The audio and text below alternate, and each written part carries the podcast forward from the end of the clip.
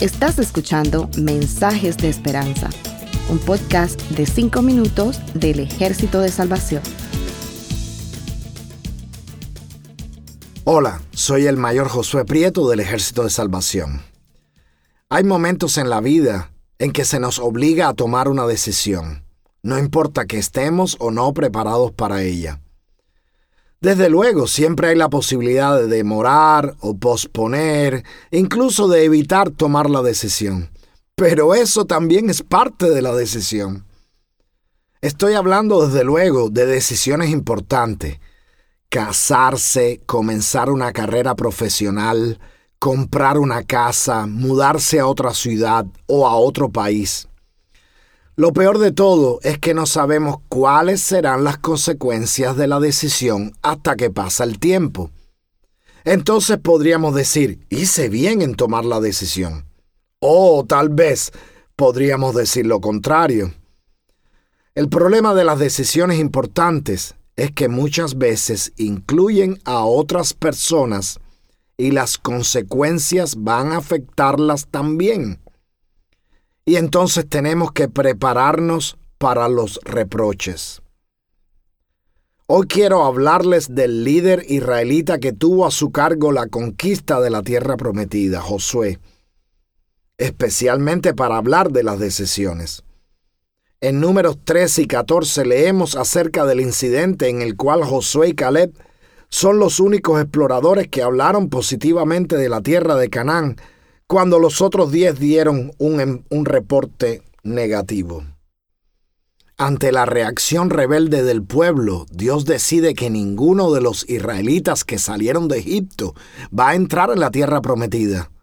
Y en el versículo 24 del capítulo 14 Dios menciona específicamente a Caleb como la excepción.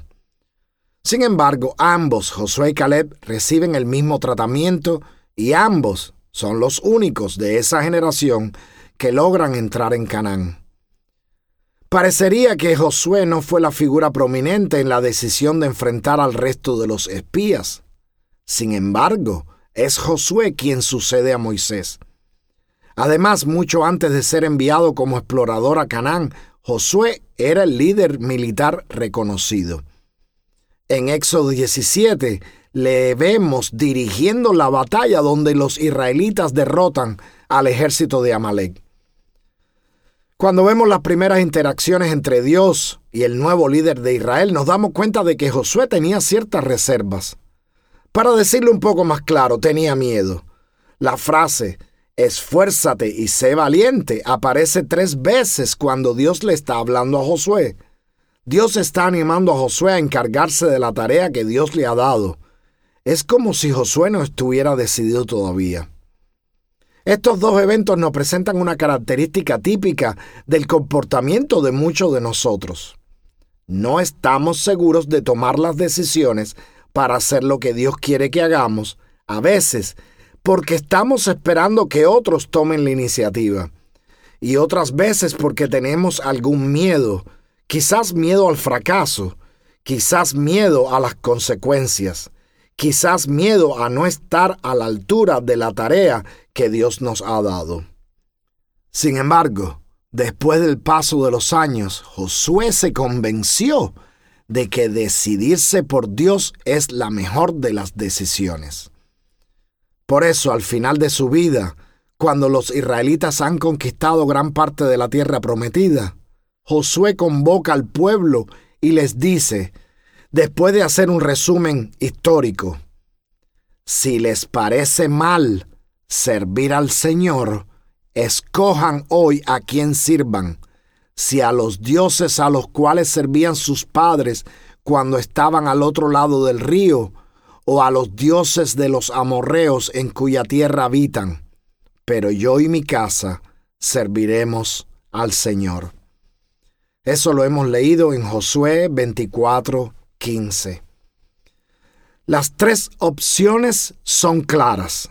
Los dioses del otro lado del río son los dioses del pasado, de las tradiciones, de la herencia histórica y cultural.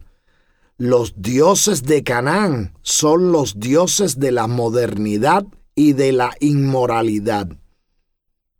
Yahvé, o oh Jehová, el Dios de Israel, es el Dios de la promesa, el Dios de la liberación de la esclavitud, el Dios del pacto, en fin, el Dios de la salvación.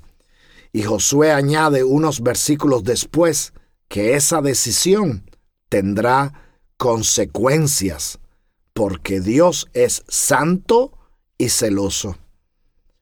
Más importante de que con quién o cuándo te vas a casar, más importante que qué carrera vas a estudiar, más importante que dónde vas a vivir, es la decisión de servir al Señor, es decir, de hacer lo que Dios quiere que hagamos. Desde servirle como ministro a tiempo completo, pasando por ministrar localmente, hasta, hasta lo más genérico del servicio cristiano, evangelizar y servir a los necesitados. Hay otras alternativas, como Josué le dijo al pueblo de Israel, pero servir al Señor es la mejor opción, aunque muchas veces no sea fácil. Que Dios les bendiga. Gracias por escucharnos. Para conocer más sobre nuestros programas, por favor visita salvationarmysoundcast.org. Dios te bendiga.